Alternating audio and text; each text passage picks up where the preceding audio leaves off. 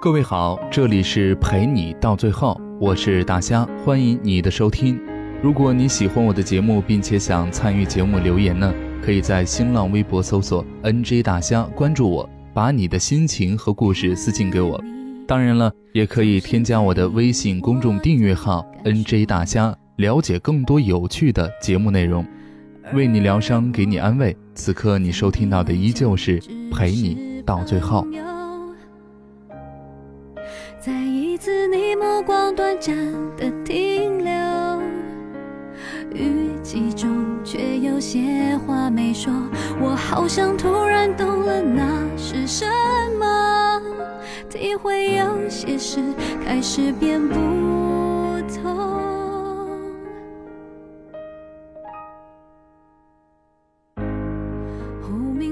爱情这东西是锦上添花的东西，有当然最好，没有其实也没有什么大不了的。毕竟这个世界上谁离开谁都会活得很好，真的没有谁离开谁就会死掉。而人这一辈子呢，总会遇见很多人，也总会傻傻的爱过那么几个人渣，或者说遇人不淑。如果这样，请尽快离开。比起失恋的那点痛苦。一直在错误的人身边耗着，才是最大的罪过。所以，如果有一天你不幸遭遇失恋这种事情，不管你是分手的那个还是被分手的那个，都请这样治愈你自己。第一种方式，哭，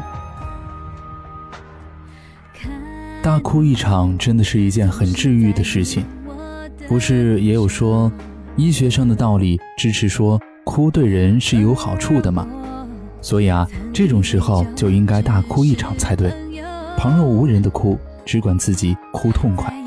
你想想啊，失恋了都没有好好哭过的话，那么你的眼泪是要拿来啥时候哭的？姑娘，失恋了你就像邹宇那样痛痛快快的哭一场吧。第二种方式，吃。有人说，唯有美食与爱不可辜负；也有人说，因为胃与心很近，所以把胃吃得饱饱的，这样心就会暖暖的。食物带给人的快乐真的是很简单，很容易让人满足。我就是一个经常吃到点儿好吃的就会觉得很棒，超级开心，开心到就像自己拥有了全世界那样。所以失恋了，你就要大吃一顿，把平时想吃的东西一股脑的都吃一遍，这样你也没有啥力气再难过了吧？因为你只会撑的只想睡觉，睡一觉起来就会好很多。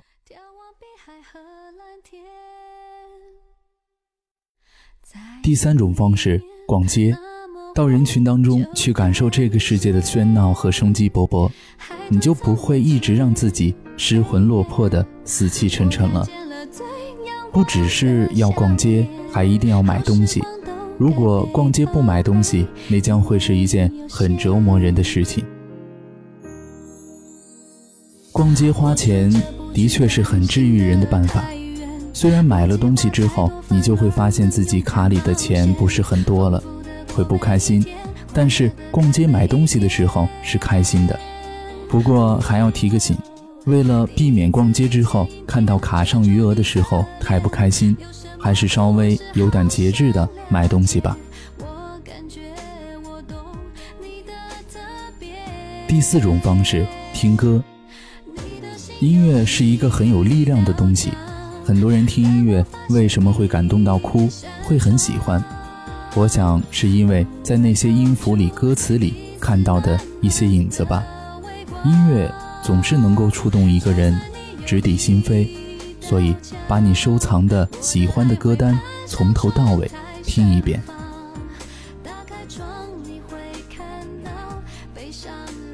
第五种方式，剪头发。身边有很多的女孩子都会在不开心的时候剪头发，换换发型对自己而言就像是换了一个心情。不过你一定要好好的和理发师沟通。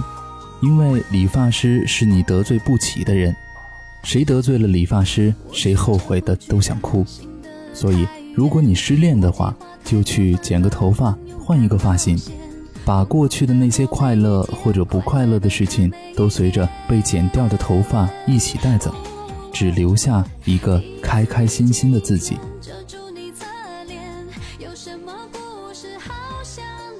第六种方式，一场旅行。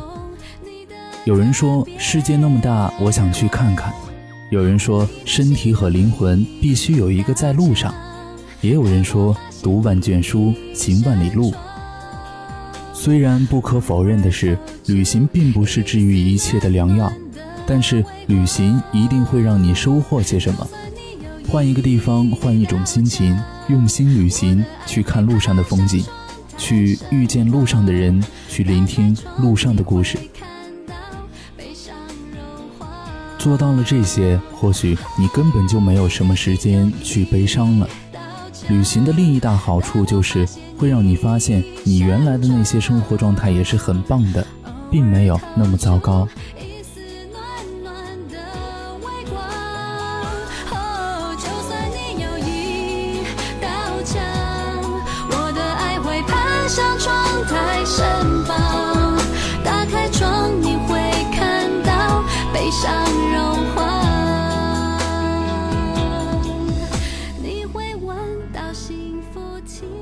不同的人也会有不同的喜好，不同的人也会有不同的治愈自己的办法。坦白讲，我个人一直都认为，治愈自己本身就是一件很不容易的事情。比起治愈他人来说，治愈自己太难了，因为只有自己才那么了解自己，了解自己身上的闪光点，了解自己在过去那段感情里面的付出和回报，了解自己在过去那一段感情中。犯过的错误。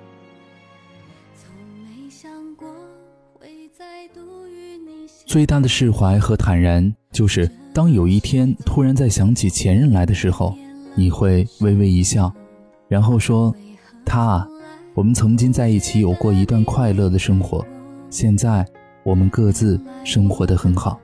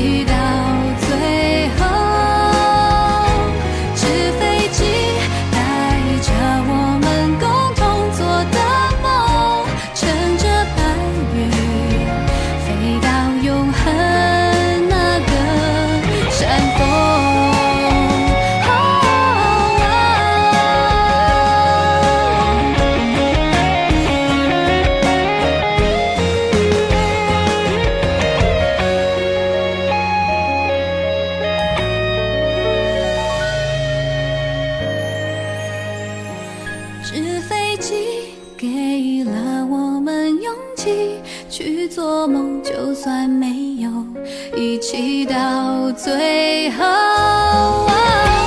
纸飞机带着我们共同做的梦乘着白云飞到永恒那个山峰。